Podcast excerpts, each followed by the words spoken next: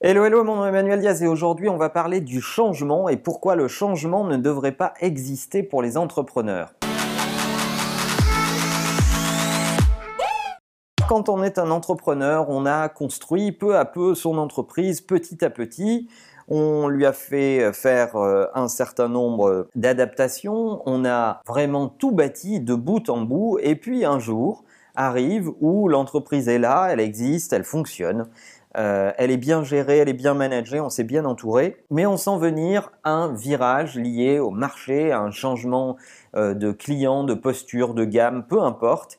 Et là, beaucoup d'entrepreneurs bloquent. En fait, ce qui se passe, c'est que beaucoup d'entre eux ne savent plus comment changer, s'adapter à quelque chose de nouveau qu'ils ne maîtrisent pas. Parce que entre-temps, qu'est-ce qui s'est passé? Les entrepreneurs se sont entourés d'équipes, se sont éloignés du terrain. Et là, le changement, il paraît énorme. Par rapport au début, quand ils étaient au tout début de leur histoire entrepreneuriale, ils faisaient tout. Mettez-vous dans, dans, la peau d'un entrepreneur qui démarre, c'est ce que j'ai fait moi au début. On a les mains dans les détails, euh, on fabrique, on vend, euh, on fait son propre marketing, bref, on fait tout. Et donc, changer, c'est naturel on le fait naturellement pour survivre. Plus la boîte grossit, plus on s'est entouré, plus il y a des équipes, plus changer devient un processus complexe où on sait qu'il va y avoir des réticences, il va y avoir des résistances, il va falloir convaincre, etc. Alors qu'au final, le business tourne globalement pas mal.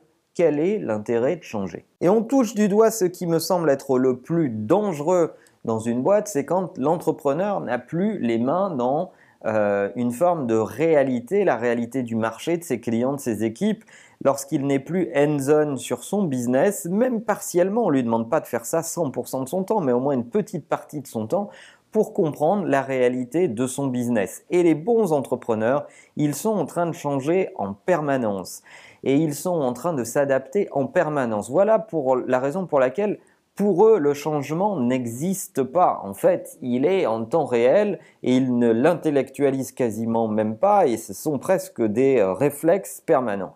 Lorsqu'on est loin du business, eh bien, on considère le changement comme intimidant, avec euh, euh, beaucoup de choses à perdre, la remise en cause, des statu quo, etc. Et là, c'est beaucoup plus compliqué. Alors mes quelques astuces à ce sujet, ça serait les suivantes. La première, c'est incluez-vous toujours dans le changement. Si vous voulez que votre boîte change, il faut s'inclure dedans en tant qu'entrepreneur. Si vous n'êtes pas vous-même euh, impacté par ce changement, vous ne montrerez pas la voie pour les autres et vous ne les inspirerez pas, ce qui est votre job d'entrepreneur. La deuxième chose, c'est soyez praticien de ce changement. Si vous êtes juste inclus dans les réunions, mais que vous n'êtes pas très très euh, impliqué ou vous savez pas de quoi on parle exactement, ça va pas marcher. Donc mettez-vous à comprendre et à pratiquer vous-même à l'échelle individuelle le changement que vous euh, essayez d'impulser dans votre boîte. Si vous parlez, et je l'ai souvent raconté euh, en interview, à des marques euh, de l'importance de fabriquer du contenu, ben mettez-vous à fabriquer du contenu. C'est ce que j'ai fait, c'est même la raison principale de la création de cette chaîne. Et enfin, mon troisième astuce, c'est oublier totalement les implications liées au management, aux réorganisations. Si vous voulez rester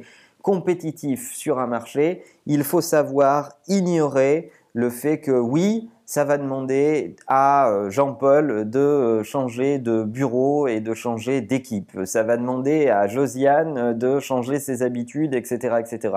Il faut que vous soyez le troublion qui sans arrêt impulse les réorganisations, qui cherchent l'optimisation en permanence. D'ailleurs, j'ai cette réputation ici chez Imakina que de sans arrêt modeler l'organisation, considérer que quand un truc fonctionne, eh bien, ça nous apporte de la data et cette data doit nous aider à encore le changer et l'optimiser. Il ne faut pas tout casser en permanence pour le plaisir, mais il faut toujours être dans la légère adaptation ou le gros changement pour arriver à optimiser les choses et il faut que vous en soyez à l'origine. Donc, sans considération des réticences internes, allez-y, impliquez-vous, impulsez-le, pratiquez-le et vous verrez que les gens vous suivront. À votre avis, quels sont les freins principaux liés au changement dans les organisations? On voit souvent des organisations qui comprennent, qui intellectualisent la nécessité de changer, mais qui ne l'exécutent pas. À votre avis, quels sont les principaux problèmes liés à cela? L'avez-vous vécu dans vos boîtes Racontez-nous ça dans les commentaires pour ce 150e épisode, puisque ça fait 150 épisodes qu'on est ensemble. Si vous découvrez la chaîne aujourd'hui, vous pouvez re-regarder les épisodes.